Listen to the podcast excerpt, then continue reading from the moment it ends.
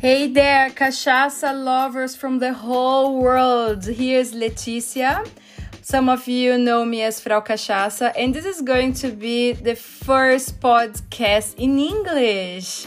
So, uh, for those who doesn't know me, yay! Yeah, now I have a guest here Okay, for those who don't, you, you guys who, who don't know me, my name is Leticia. I am a Brazilian girl living in Europe, and I have been working as Frau Cachaça, and I have been importing cachaças to Vienna, Austria, where I live since 2017.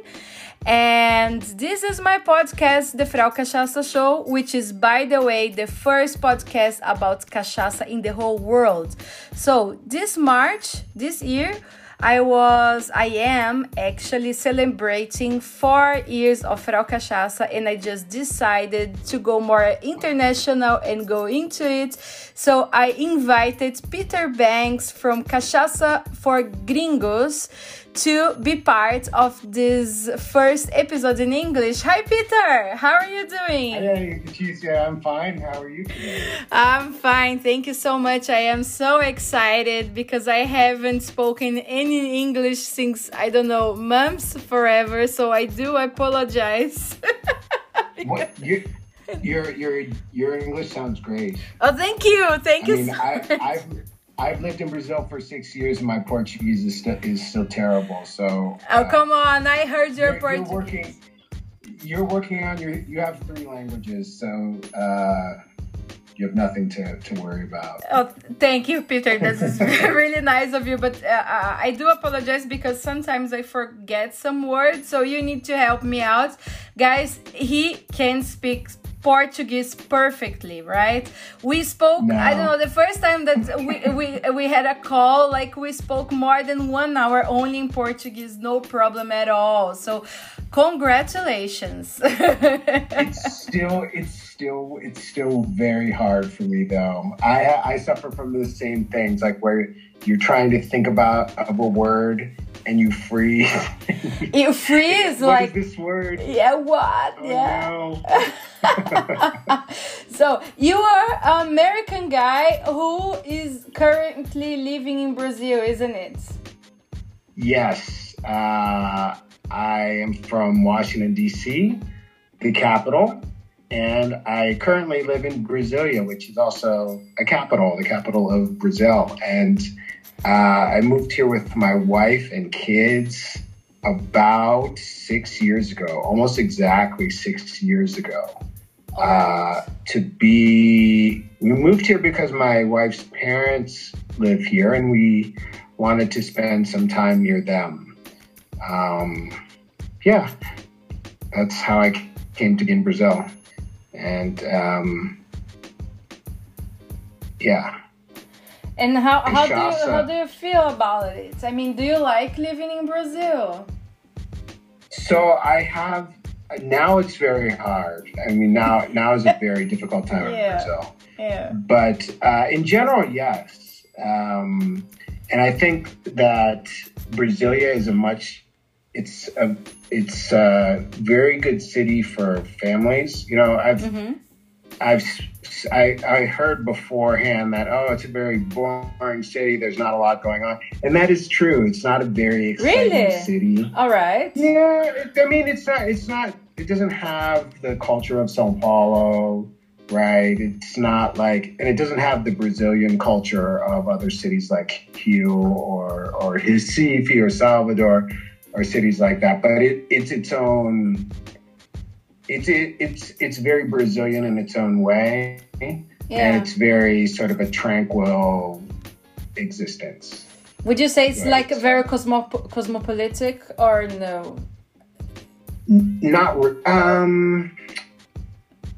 No, not like Sao No. Paulo. Okay. No. Okay. I. I, it's it's funny. It's a, because all of the embassies are here, but um, I don't know. Maybe it's because I'm married to a Brazilian that I mostly interact with Brazilians. yeah. Yeah. So they, yeah.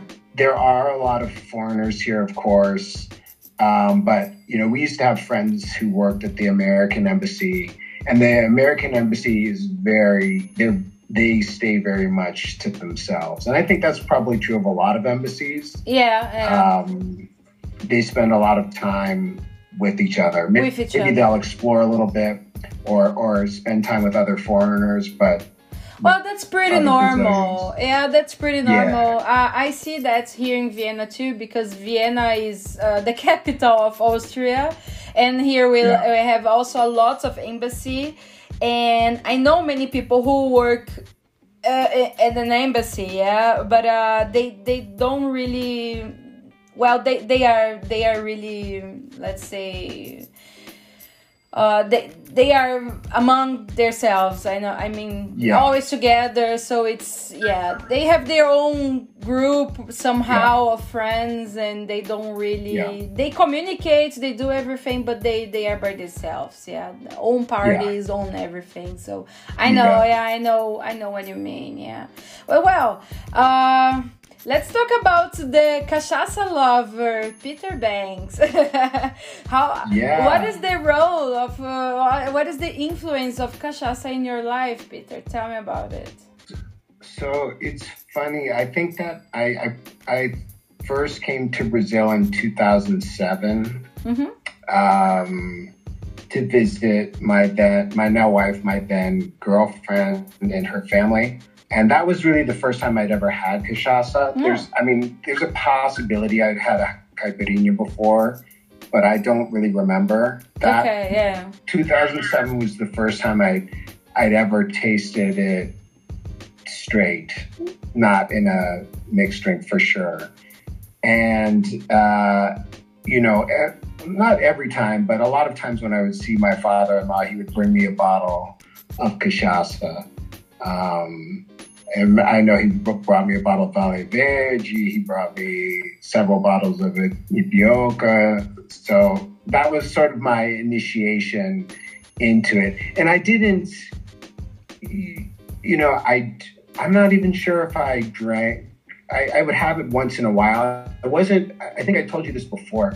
I, at the time, I wasn't really into distilled spirits. Yeah, I yeah, was mostly a beer drinker. Sure, yeah. Um, and so I would taste it, but it wasn't something that I thought very much of because it wasn't what I like to consume most of the time. Yeah. It wasn't really until uh, um, we moved here to Brazil where I started realizing just how big cachaça was. Mm-hmm. I mean, I'd heard you know that cachaça is what the third most consumed spirit in the world, and you know that seems almost impossible to somebody in Europe yeah. or the U.S. Right? Yeah. It doesn't seem it, it, doesn't seem like it's possible. But when you come to Brazil, uh, there's really so much cachaça. There's so many different kinds of cachaça yeah. that um, it's easy to become i think it's easy to become intrigued by it because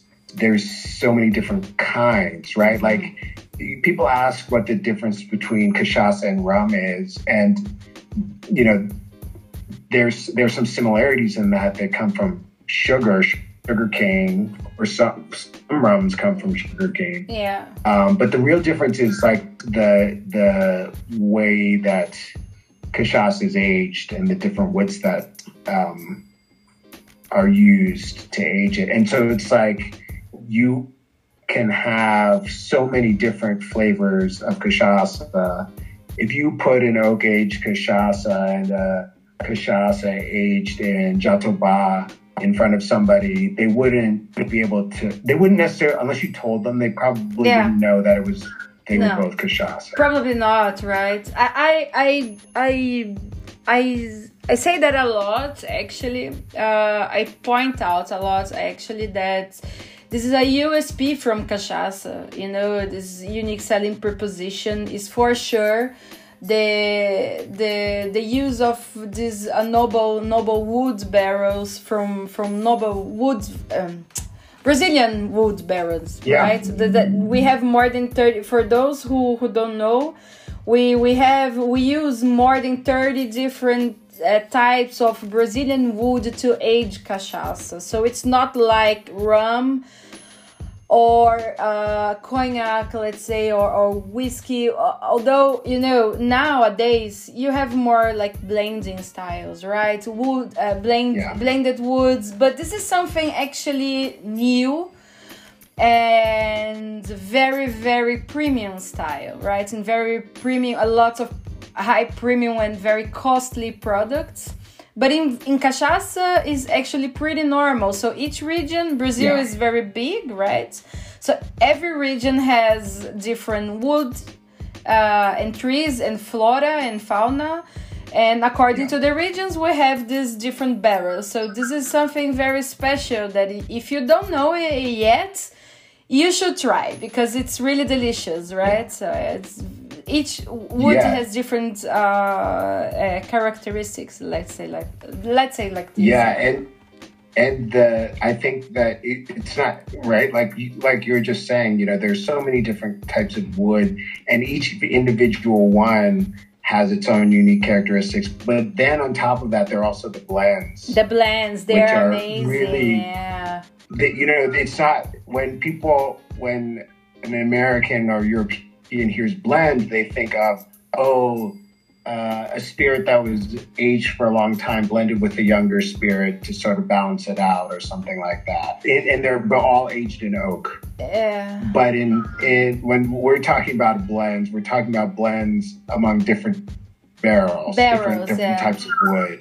Yeah, yeah. Um, and anyway, so that so when I came here and realized that you know there's this whole sort of interesting world.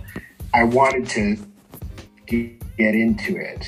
Yeah. Um, and I, so I, pretty soon after I got here, I started exploring a little bit, and I actually started Cachaça for Gringos pretty soon after I got here originally. Okay. But I, I stopped doing it because I hadn't, you know, when you do something like that, you kind of have to have some kind of a mentor is when you don't know anything at all, um, mm-hmm. or have some kind of a guide. Uh, and I didn't really have that at the time, so I dropped it. Um, and then about a year and a half ago, I the other thing was that my Port- my Portuguese wasn't as good, so it was more difficult for me to to express yourself, to follow what was going on, and to, yeah. to express myself and communicate about it. And so it was really about a year and a half ago that I picked it up again okay. and decided that I was really gonna get into it. You know, my idea was to travel the country, you know, all all around Brazil and visit a bunch of different distilleries and learn about, um, you know, how it's made in different parts of the country and, and the different styles, because there are different styles in different parts of the country. Um, and then I did make one trip to the south. I went to Rio Grande do Sul and Paraná and Santa Catarina. All right. And that was it was so much fun. I got to visit a lot of distilleries and I learned a lot. Before that, I, I really didn't know anything about cachaça production. I just sort of decided to go without really studying at all. But so I just did it and then I came back and I was going to go on another trip, and then the p- pandemic hit. and, uh, and then I was like, well, I mean, yeah, I can't travel, but there's a lot I can do at home. Yeah. So I, you know, started studying at home, and I started buying more cachaça, and I did. Back I've done to the roots, two yeah. WSET courses now and you know learned about more about spirits production and and that sort of thing which i think helps understanding cachaça a lot more. And also i mean i try to I, my my wife i think thinks i'm crazy but now i'm trying to at least sample sample one new cachaça per week. Yeah. Um because you guys, I mean, for anybody listening, I mean, there are a thousand producers. Yeah. There are over 4,000 brands.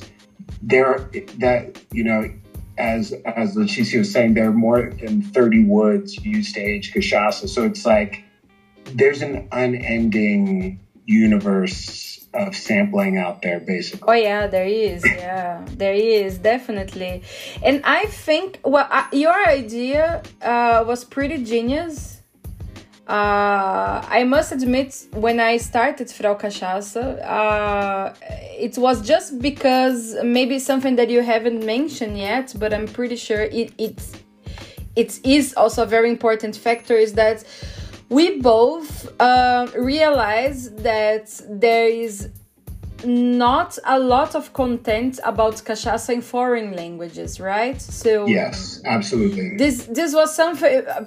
I'm pretty sure this was a very strong factor for you to start to write and uh, write content in English, right? About cachaça. yeah. It, it was, yeah. You know, it's there are every once in a while, you know, somebody will write an article about cachaça in the US and, you know, there are there are brands of cachaça in the US, but cachaça, of course, obviously has never really taken off um, in the way that people hoped it had. And part of it is because nobody really talks about it. Yeah. There's like there's very very much a wall between what is produced in Brazil in terms of content and then the content that goes to the US and Europe. Yeah, sure. Um, and in the and in the US in particular, I know that people it's just not something that people think about at all. No. It's just not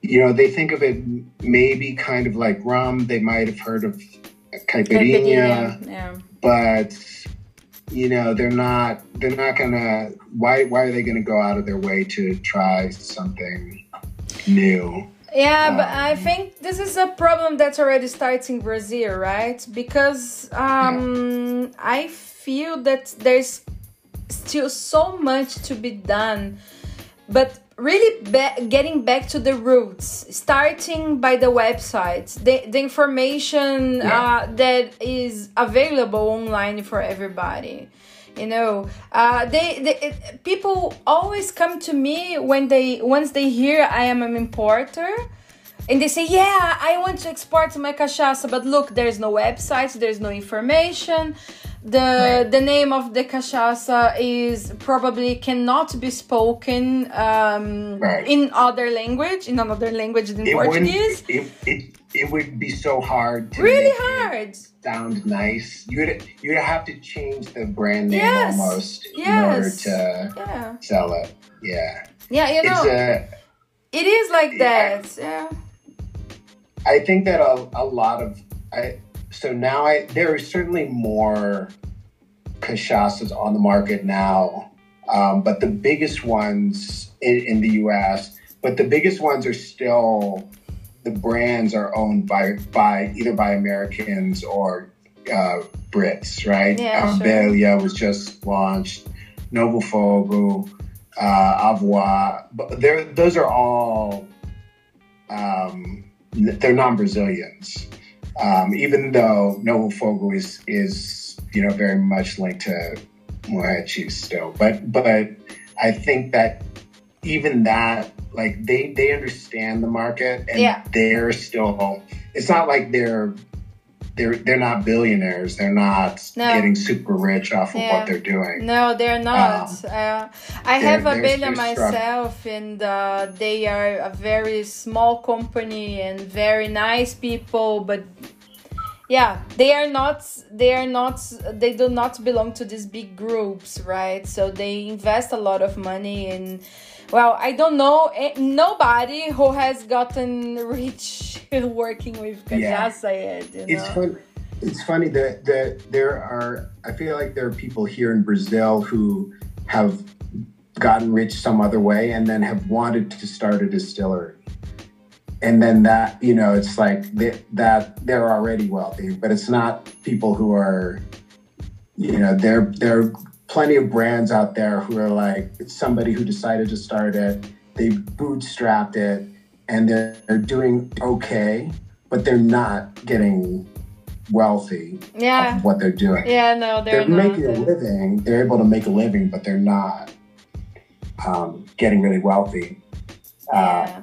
and you know, the same thing is true in the U.S. with the U.S. the brands that are in the U.S. It's it's just hard because you're fighting against uh, big companies and rum. Yeah. Like the name rum is it makes it like the the name itself. I think is very confusing for people. Yeah, it doesn't yeah. make sense. It's uh, it, it seems like it should be called rum because it's made of sugar cane, but it's not. Yeah, this is a work I think that should be done actually by by our government back in Brazil because this is something that they are the only ones who can do it, right? Like the small players like you and me, we can try to influence a little bit and to spread like the spirit, you know, but we we we there should be like a million billionaire campaign uh, behind of it you know to to to help this image problem right? Because this is an image problem. People don't know exactly what this is and uh, they cannot even pronounce it. They they say "Ka what? Cha cha cha or what are you talking Yeah. about? You know it really needs to be a bartender and somebody to know it. But you know um there are, if people are now the consumers they are getting more you know smart about things. They they nowadays know what is mezcal what is pisco. But Yeah. yeah i mean let's go people. Yeah they need to move their asses in brazil because otherwise we cannot really help them out in uh, outside you know outside of the country. I mean in international uh, market you know this is something that i miss a lot actually I, I feel like it's something that they want to do, but I, I still feel like I don't know, at least in the US, I think it I think would help. But I I still do think that the consumer who is really going to be interested in the especially like the type of cachaça that you're importing um, they're going to be a little bit more they're going to want a little bit more authenticity, right? They don't necessarily like mezcal started as like being brought across the border illegally into the U.S. yeah and that's uh, its name. But and now, like for instance, last year I think it sold like ninety-five million dollars worth in the U.S. and and cachaça was down to like two and a half million or something like that. And it, there's a huge, but but I think that but people like mezcal because they see the authenticity of it, Yeah, right? Like that's they it. see Yeah. uh, the you know stone grinding the agave and like pulled by a mule. And smoky it's like the same thing with cachaça, but at the same time, most of these small distilleries are really small. Like they're really Yeah. small. They've got their pot stills. They're like you know directly heated with wood fires. You know, it's, Yeah. it's very simple production methods. It's not, um, you know, it's it's not it's not. The, at least the stuff that we're talking about is not industrialized. well So- but this is what the market wants right because Yeah. this is something that I hear a lot. You know, I, I when I started back then in 2000, actually I started in 2016, but Frau Cachaça, this person, uh, exists since 2017, but I started 2016. Um, I, I remember that I went to a bar with some samples, and it was a Mexican bar run by Hungarian guys. Okay. well, this is Vienna. oh, Mexican bar, very good one. I, I love that bar, and I, I like this bartender a lot. I mean, I, I I used to go there a lot, but you know, the bars and the hotels and the restaurants in Vienna, are, uh, in Austria, are closed since one year already. So I haven't done anything. Uh, I, I haven't gone uh, to any bar since one year in, in Europe, which is pretty sad. But anyway. Um, and the guy looked at me and said, Leticia, this is amazing, but tell me what tell me about the tradition about this family because you know uh, when i sell mexican products i want to to know how they work, how they live, and how they feel. Because otherwise, I don't need to buy it. And I was like, oh, okay. And I was lucky enough that uh, the sample that I had with me it was from Weber Haus, and. I I I spent that year like half an hour talking to the people from Weber Haus. And yeah. I was lucky enough because Weber Haus has a lot of information online. I mean, yeah. the tasting notes, the the the yeah. technical data, everything is really online. They they really really work very with a lot of transparency. And I started talking to him and he looked at me and said, "Yeah, that's fair enough, but uh I want to know personal stuff about the distillery, and he noticed that uh, you know. Uh, yeah. I, I knew the information, everything that I needed to know, that I thought I needed to know to sell cachaça, but he was really interested how how did they live and I didn't yeah. know that. And I lost the customers. I, I, I was never able to sell them cachaça, you know, because they really are into it. They they want to yeah. know if the wife and the kids work together. If it this is a small distillery, they really want this kind of details. And it's funny that you yeah. It's funny that you say that because I think I mean, as good as Weber Haus is, of the sort of major distilleries there in Rio Grande do Sul, yeah, that's the only one where it's not like.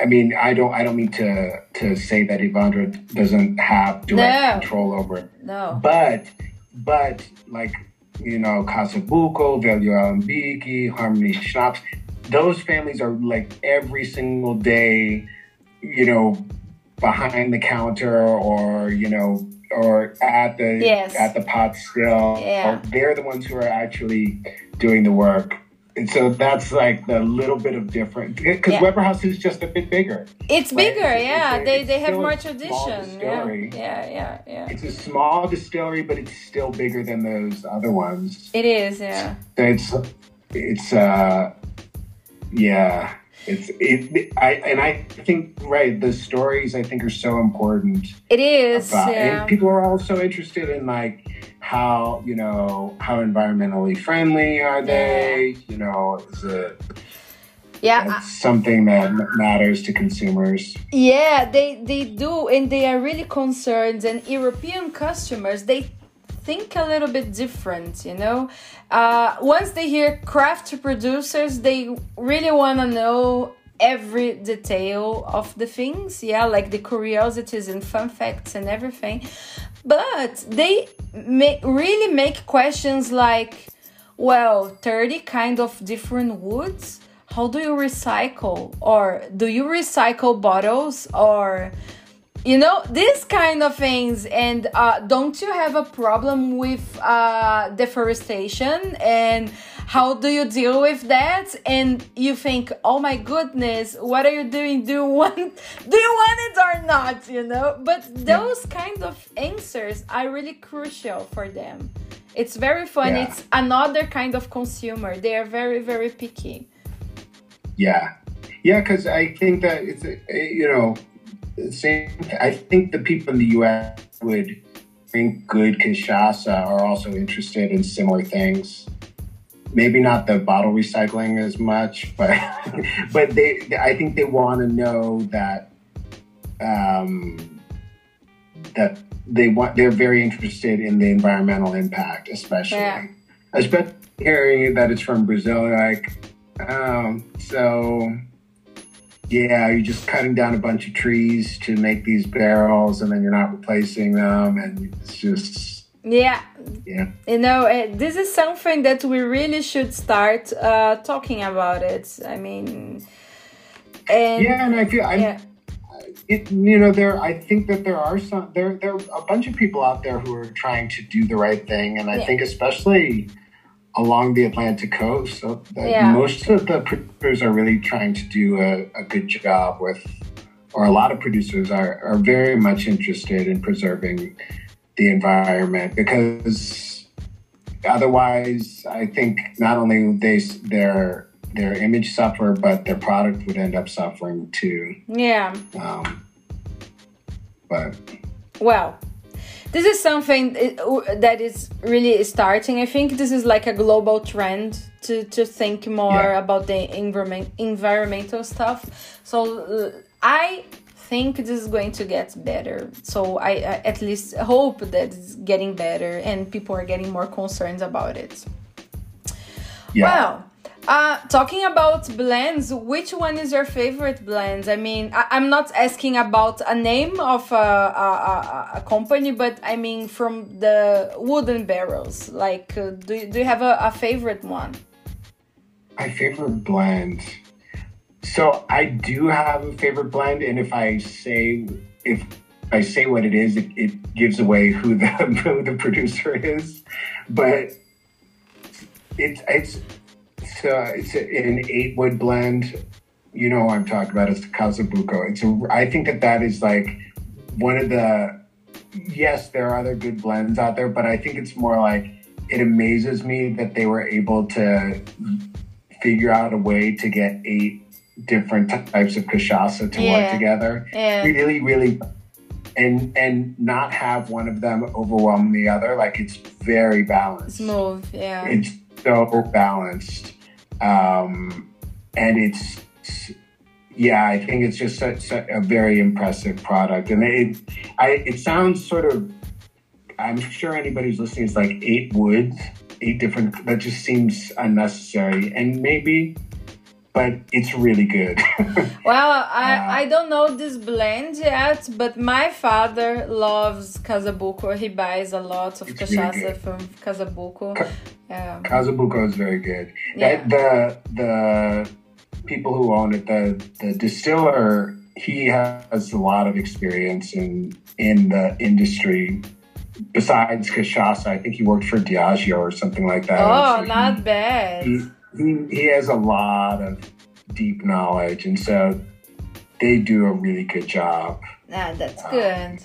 That's with good. their products. So, but I would say yeah, I I like the simple blends too. I like I like oak and amburana. I think that, that those two work together very well to simple wine. I think it's that is an easy one for most people to to start with something like that.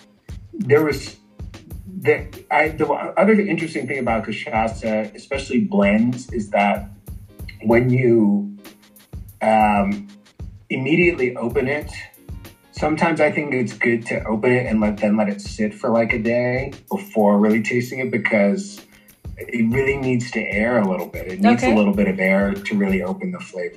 Okay. okay. Or use a little bit of water because uh, some of them are like I don't know when people start putting in grápia or like what the wood, some woods that are a little more challenging. Yes, they are. palate. Uh, but they're still good and you can appreciate them, but they're a little more they're a little more challenging. They are more challenging, yes. They are more they have more impact on the maturation of the the, the cachaça and they can get really yeah. really intensive. So you need to to watch out. Uh, not to to to to let the cachaça for a long time maturing in it because otherwise you perhaps get a too bitter product or too too uh, somehow too dark product so yeah from the color yeah. and not from the maturation the effect of the maturation but only the color then you drink it and it's, it's very fresh and green right but the color is too dark so this is yeah. something that really needs some some attention yes yeah, and I I've been um, I got the. Can I talk about brands on here? Because I got. Yeah, you can. I mean, I, I never asked because some people don't want to mention brands, but I don't care. I mean, please do so. yeah, I got the the Sanhaçu Balsamo that with Eu Amo Cachaça, and it's really good. But it's one of those things where I, I was trying to think about um, it's very bold. Yeah. It's like a very bold balsamo flavor. It's not like uh, you know Salinas which is like sort of a very light, more smooth. Balsamo. This is like a very intense balsamo, and it's good. But I was thinking about, you know, how people who don't, who wouldn't necessarily like that that licorice on this flavor yeah. would react to it. Do you mean the the uh, 365 cachaça? The the yeah, I got yeah. I got three bottles of it, but they are still in Brazil waiting for me. So uh, I I haven't I, tried them yet. I'm just I'm just having a little bit at a time. Yeah, just, just a very little bit yeah yeah so I, yeah i heard this is amazing product but you know balsamo is is it's very oily kind of wood yeah. and it has a extreme for me at least extremely citrus uh, flavor yes. and the thing about the cachaças from the northern parts of the country is that they have a very high acidity very high acidity and they are somehow they're not the, the finishing is not smooth it's more right. like we say in German piquant. You know, it's salty, yeah, it's spicy. Spicy, yes, salty yeah. and spicy. So you need to like this kind of style of cachaça. Yeah. Otherwise, if you don't like it, don't drink it because they have a lot of extract and uh, they are oilier somehow and strong. Yeah. They have very high alcohol. alcohol.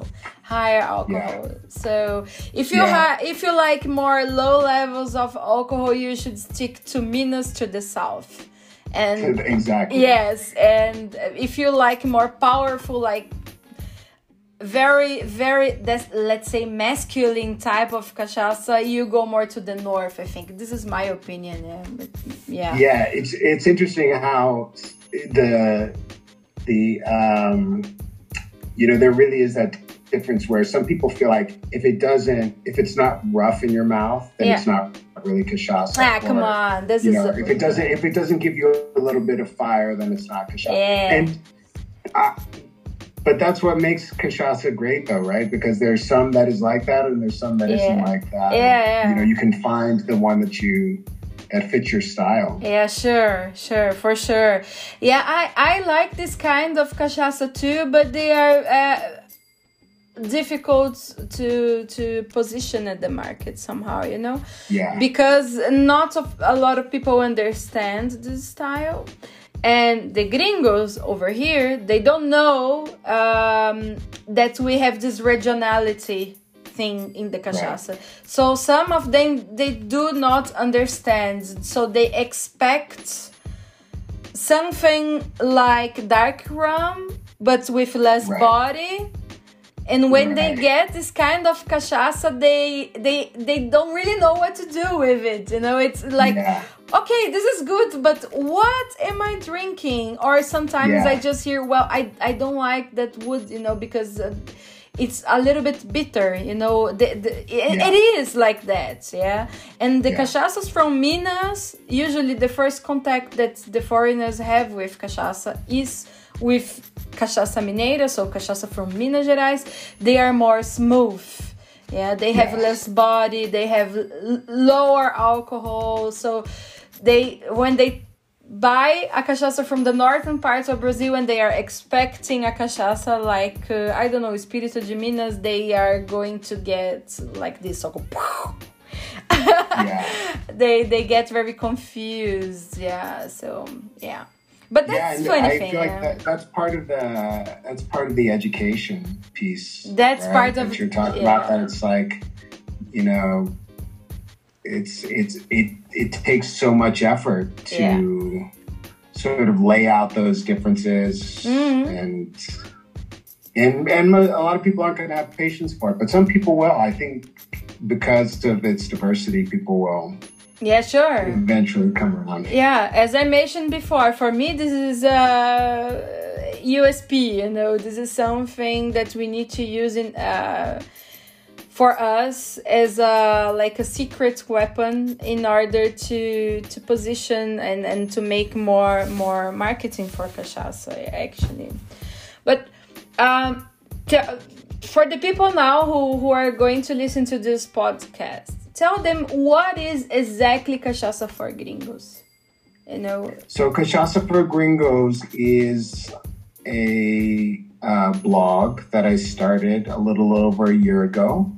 Uh, writing, I'm writing about cachaça, um, talking. Of, I've written a lot about uh, cachaça production. I wrote about my travels. I've written a little bit about um, sort of the cachaça traditions and a little bit of history. Um, some of the troubles of the internal cachaça market. Uh, I also try to give little tastings every week, a little um, blurb on what on the cachaça that I've had over the weekend.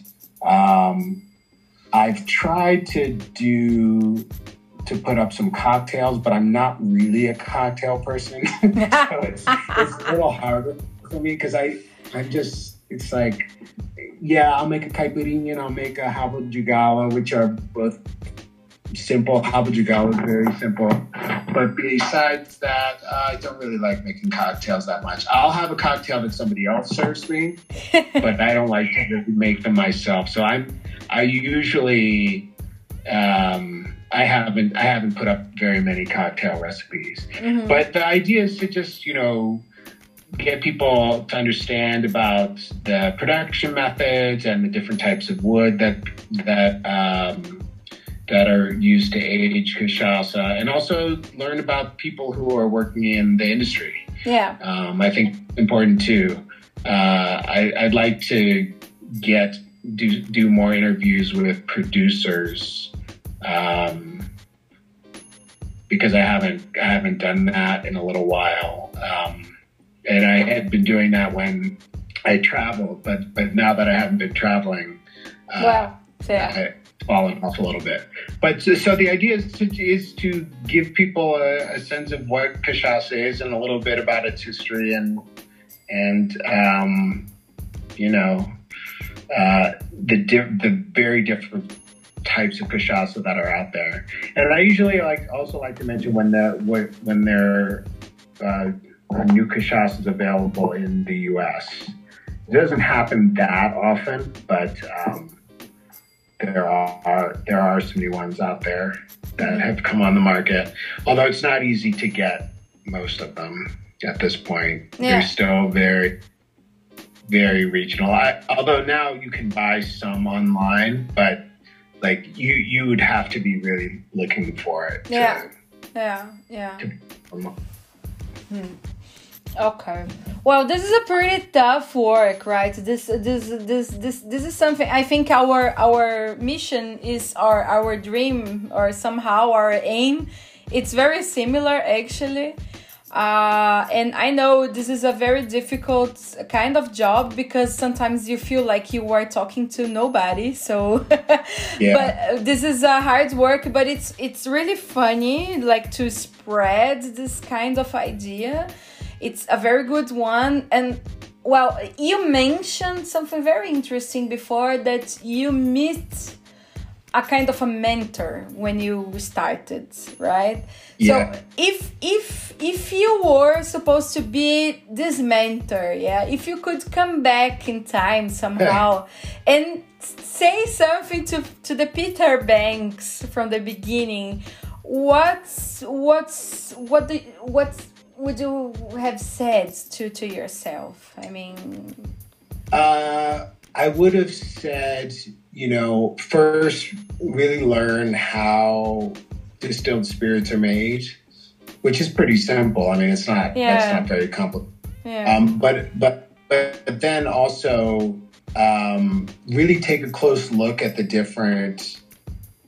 Pay attention to the labels of the cachaça and look at the different types of wood and the alcohol level where they're made, and then you can sort of begin to get a sense of how how things are not organized, but how you know the different types of cachaça spread out across the the country, especially along the coast, a little bit up in, in inland, but but mostly along the coast. Because I I think um, yeah, I think I think I would have told myself to take a more systematic approach to tasting. A more you know, systematic maybe, approach. Maybe, okay. Mm-hmm. Yeah, no, or at least at least you know try try one from every different state that you can. Yeah. See what you think, or or try an oak from every different state and see what you think. Try an amburana from, you know, yeah. and start to like yeah really compare yeah them. yeah. I still still don't do that at all. I sort of buy what i want. Well somehow somehow corona came and then um, uh, many things changed right? But at, on the other side i mean i have been learning so much during this time because people are now everybody's online so a lot of those Instagram lives are kind of small master classes for free. Yeah. Yeah. And really I got to a point that I don't have any time to watch them anymore because there are so yeah. many. And so many. so many information online right now so actually you're not traveling but you are actually uh, getting better educated. You also mentioned yeah. uh, the WSET, which is uh, a pretty hard um, yeah. thing to do. Expensive and hard, and it takes a lot. Yeah. It demands a lot of your time. Actually, it does. Yeah. Yeah. Yeah, but, but, I think you're right. There's so now with the Instagram lives, I've been go- going back for those who put things on YouTube. I go back and look on YouTube when I can, and because there's so much, yeah, you have to like, you have to, you have to. It takes a lot of time. You gotta spend half an hour every day or something like that. Yeah, yeah. Or, or, watch one a week or something. And then there's still there's still being ten produced every week, twenty produced every week. You're like, oh my god, I'm I can never catch up, uh, right? Yeah. uh, yeah it's it's really hard but i think you know you you you are at the source actually. Uh, so it's it's it's really good uh, to to you know to to get those technical things done but you are sitting at the source and this is very very important. That makes things a lot easier when you are over there because you have yeah. you are in contact with the, direct contact with the people. And um how how did they how did they um, uh, in the south when you were to the south when you traveled to the south how how were you uh, welcomed? Or how did they realize that you were you were coming to make content in english? Did they realize like the the the the complexity of, of, it i mean like a chance for so, them to as an opportunity to mark their products in a foreign language. So so i had um, met marcel hodges here uh, the owner of Eu Amo Cachaça. I met him. I love this guy. Yeah, he's very nice. Yeah, Marcel is fantastic. He's fantastic. And yeah. He, he now he's like he's uh, he's a uh, a cachaça mentor, but but he um, he put me in contact with some people, and then he also just gave me some names. He's like, when you're there, you should try to talk to this person, and you know, go to this distillery um, but when I went, yeah, I mean, people, everybody was very welcoming. And I don't, you know, I mean, I told them that I was writing a blog about cachaça and that, you know, I, it's going to be in English, and and people were were definitely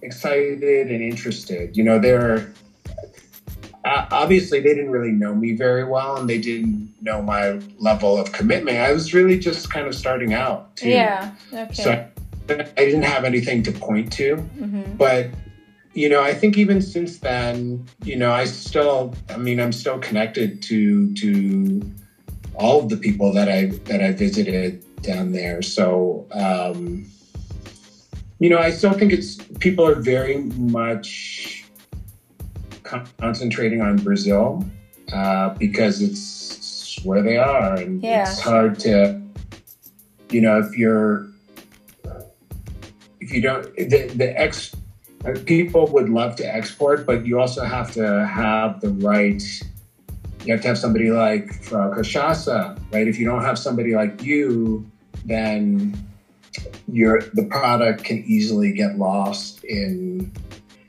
the Somewhere. fog of everything.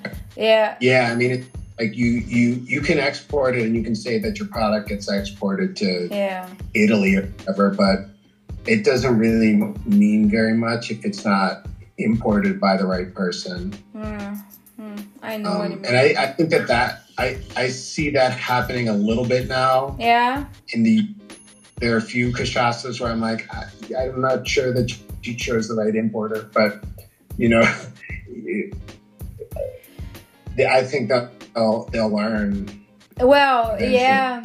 We, we have this I, kind of of uh, people sometimes uh, think in Brazil that everything that comes from from the from other countries is very fancy. So some of them right. tend to think, well, if I export it, that's great and i can tell everybody that my product was exported but they don't even know the name of the city where, or the, the country right.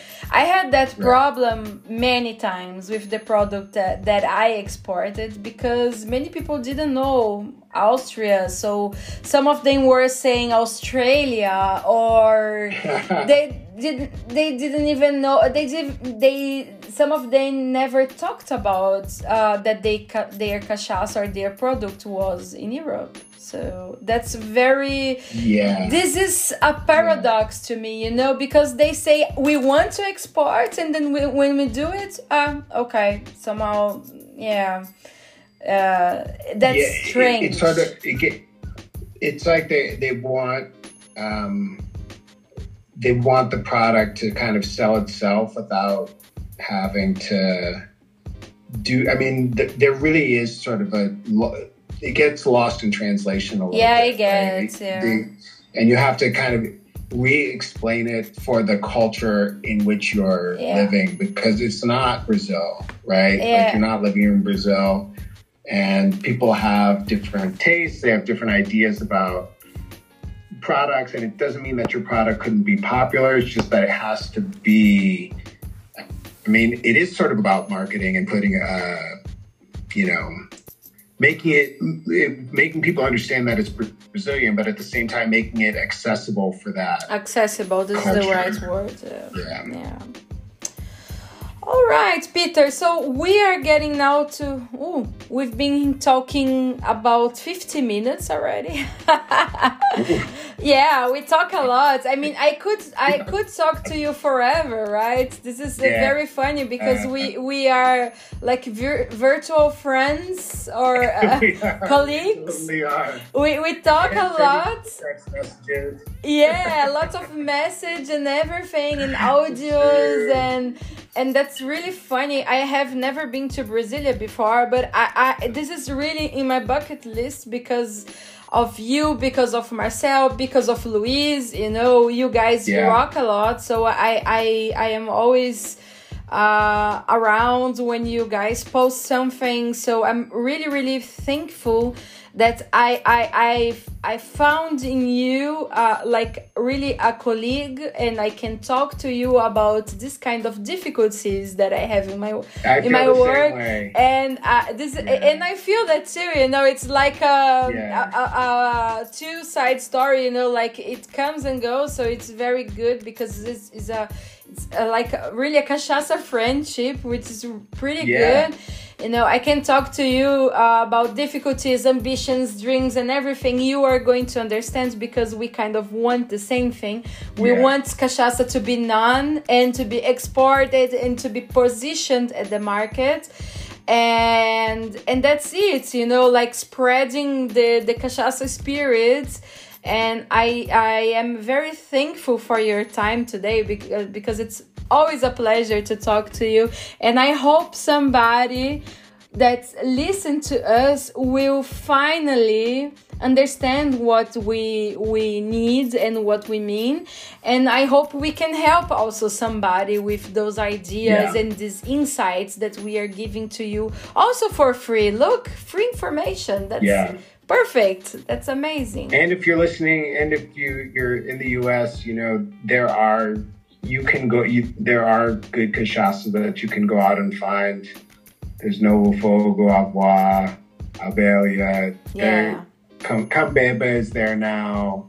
There are various good cachaças that you can find. You have you might have to search a little bit, but they're out there. Um, Yeah, they are. and they're worth trying. So yeah, yeah, I mean, definitely. But yeah, it's always it, it's it's always fun to uh, talk talk about something that you really enjoy, especially with somebody who's fun to talk to. it, we always have uh, have fun uh, email te- text conversations. So yeah or right conversations on, on Instagram. So yeah you're you're you're prolific Instagram poster. I don't know how you do it, but Well, I, I must admit it was a really tough thing because I actually hate Instagram. I don't like it. I, I have, yeah, I do. I mean, I have this kind of relationship, love and hate at the same time. Yeah. I think that the line between love and hate is really, really thin. You know, this this line Yeah. is very thin. It, it takes it demands a lot of my time, but I realize this is the only way that I can really achieve. Uh, to uh, this is a. Uh, this is the only way that I have to achieve my aim, which is to be like a cachaça ambassador. This is something that I, I haven't done yet. I really, I'm really into it. I really want it. Yeah. Uh, and this is the only way to get like an influencer somehow and that's why Yeah. i invest a lot of my time for my posts. Yeah i Yeah. my whole monday is only content creating. The whole monday you know? Um and this is something that i i am really fighting for you know like struggling because it's not easy. It's really not easy to easy to create content and in addition to that uh, i need to create uh, the text and ask somebody to to to make some corrections you know because my german Yeah. is pretty good to speak but the the Yeah. grammar is always a problem you know so i need somebody to correct it and to make the everything and the pictures and everything You're, posting in three languages. I try to, yeah. I mean, but I realize in Portuguese, when I post in Portuguese, I get more feedback. I, I get Yeah. more likes and presence. That's why I stopped posting in English. But also Yeah. because of the difficulties, because I hate reading bad written stuff. You know, I I don't Yeah. like it. And this is something that really, really limits me a lot. So I'm pretty glad that you came with the English stuff because now I'm going to ask you to help me in the future. Absolutely. Absolutely. I mean, this, I, I, this, I, you know, I wrote an Instagram post at the beginning of the year and like, you know, saying that, you know, we really need to try to write in good English. Yeah, in good English, I- right? th- yes. There, there are. I mean, people who are who up English, but and I, I, you know, unfortunately, it's not generally that good, and that if you're a native English speaker, it, it sort of immediately yeah, turns you off if you have a product or something like that that Yeah. you're trying to sell. Yeah. because then you you know you see, you think that the person hasn't invested.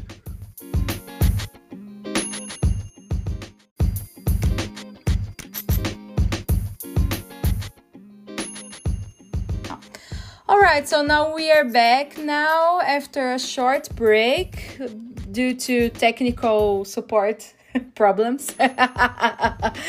Peter, I'm so sorry that I needed to interrupt you, uh, but we were already speaking for one hour, talking about one hour, and after one hour, it's um, it stops. But anyway, I I wanted to to say thank you again for your time, right? And for your feedback and for these values very very very values information that you you you gave us actually.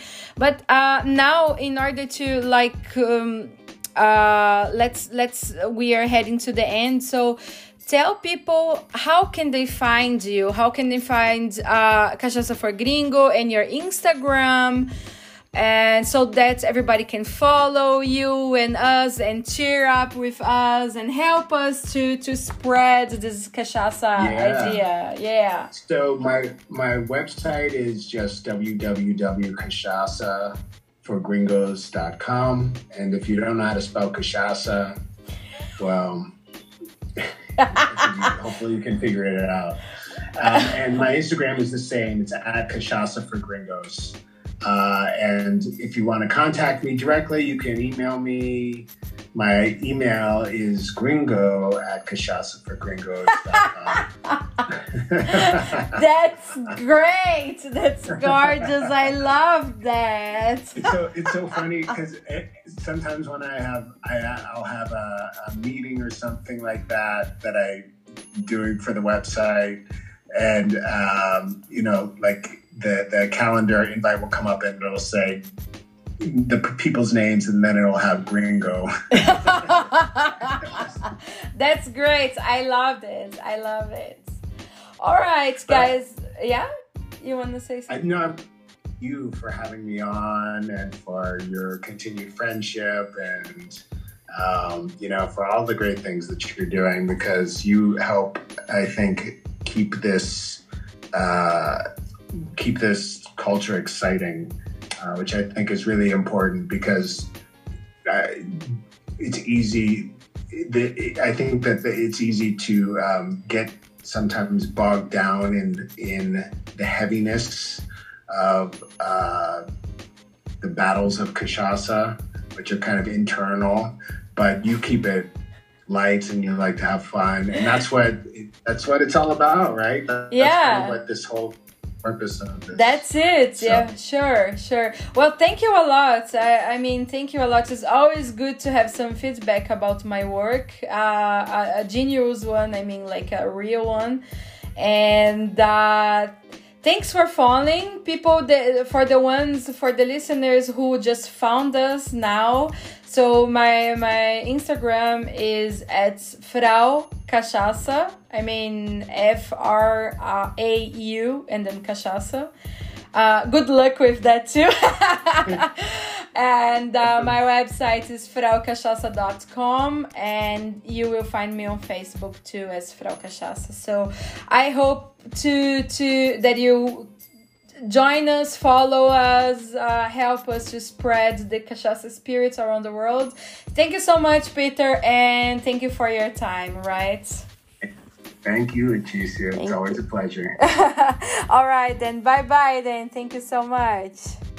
Bye.